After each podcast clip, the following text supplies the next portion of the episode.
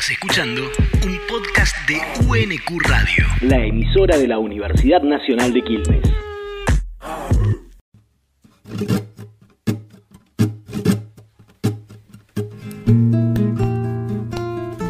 Lecturas de Roberto Arlt. Un podcast de la Universidad Nacional de Quilmes. Roberto Arlt nació el 2 de abril de 1900. Vivió, escribió y murió rápido, el 26 de julio de 1942. Hace ocho décadas de su muerte, pero la lectura de sus aguafuertes nos revela siempre un mundo conocido y familiar, ecos de un pasado reciente tan cercano y presente todavía hoy. En estos 10 episodios vamos a recorrer una selección de sus aguafuertes que nos hablan sobre un territorio que es el fin de una ciudad, el comienzo de una provincia y una larga extensión bonaerense. Todos estos textos aparecieron en el diario El Mundo entre 1929 y 1941. Algunos de ellos fueron publicados después en diferentes ediciones. Otros no han vuelto a ser reeditados hasta la fecha.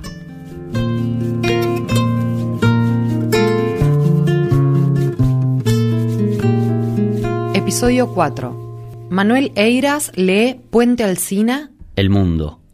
2 de marzo de 1932. Puente Alsina. A un costado del puente atorrante, a la sombra de una garita de madera pintada de gris, he visto fraternizar a las fuerzas de mar y tierra, representadas en un chinazo maringote de la subprefectura y en un enclenque vigilante de la policía de a pie el Sena argentino.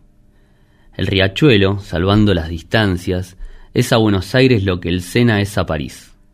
Teníamos el arroyo Maldonado, pero las autoridades edilicias, en su afán de engominarlo todo, le metieron un camisón de cemento armado al abominable reguero de agua y la Venecia se nos echó a perder.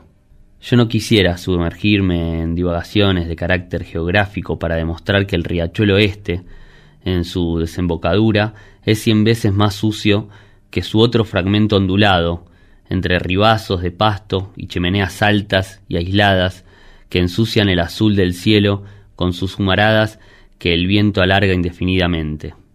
Al diablo la geografía.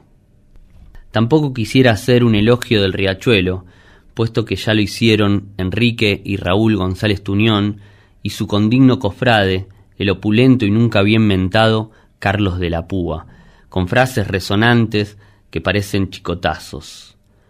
De modo que me atenderé a lo bucólico y a lo que he visto, que ya es algo. La calle es estrecha. La calle Sáenz tiene la anchura correspondiente a las necesidades de un raje en diez direcciones distintas, después de un golpe a mano armada. Nuestros pistoleros la utilizan siempre, y no hay maleante que no se la conozca de punta a rabo.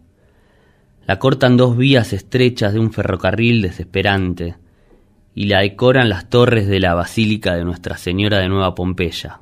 A tres cuadras del puente Alsina, bruscamente, como la celada que se manifiesta en un momento de asalto, la calle se estrecha indefinidamente, encajándose entre una hilera de ignominiosos bungalow de lata y madera pintada de verde que en su afán de detener al transeúnte avanzan sus paredes combadas sobre la misma vereda.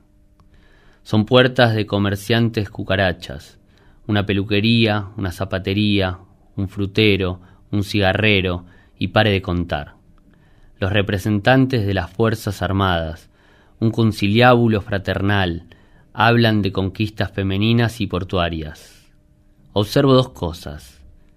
La calle Sáenz allí es un terraplén entre dos bajos barrancosos cubiertos de sauces. En la esquina casi se puede tocar con la mano el techo de una casa que un dueño diligente convirtió en azotea palomar. El puente de madera une las altas orillas. Los desocupados de la baranda del puente escupen al agua para ver cómo se abren los círculos fangosos y a los costados los remansos de agua se festonean de la claridad verde que crece en los baldíos. Paisaje. Techos de dos aguas pintados con miño coronan murallas sin revocar de tres pisos de altura y ventanas enrejadas. Son fábricas de productos químicos. Algunas barcas chatas reflejan invertidas en la profundidad del agua su arboladura triangular. Suena el pito marítimo de un remolcador y el agua se desvía a los costados en dos grandes bigotes blancos que tocan las orillas. Hacia el oeste, el paisaje se simplifica en una cadena verde botella de cerros vegetales. El puente trepida con el paso de un camión. El aire queda impregnado de olor a nafta y caucho, y entre las ruedas de dos chatas con cadeneros se desliza una checoslovaca ataviada con vestido de terciopelo violeta traje que vino de Europa, estivado en un baúl amarillo. Un vago antiquísimo que ya pide por pedir y que de tanto pedir comprende que la manga es una institución tan respetable como otra, se me acerca y sin mayor desgaste de voz me pide un cigarrillo. El fuego se lo pecha otro, y todos quedamos bien con Dios. Atravieso un barranco, luego un zanjón con hedor de ácido úrico, por el elástico puente de una tabla fementida y me encuentro ante un galpón entre los rieles de un desvío, frente a la soledad de un vagón cerrado, bajo cuyas ruedas una vieja con batón celeste y la cabeza envuelta en un pañuelo negro recoge granos de maíz fermentados por la humedad. El puente ha quedado a tres metros de altura sobre mi cabeza. Un pequeño muelle, apestando de olor alquitrán, penetra en el agua. Una chata gris recibe cargas de bolsas a cien metros. Crujen unos cables. Instalo un diario en el suelo y me siento en cuclillas. La bóveda metálica del puente, al reflejarse en el agua, eslabona las dos orillas con una rizada tabla de tinta china.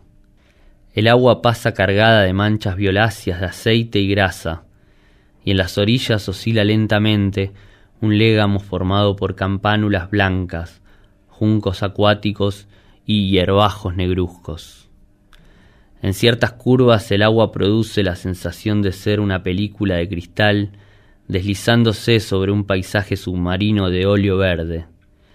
Luego se despliega como cinta de aluminio, bronce y acero.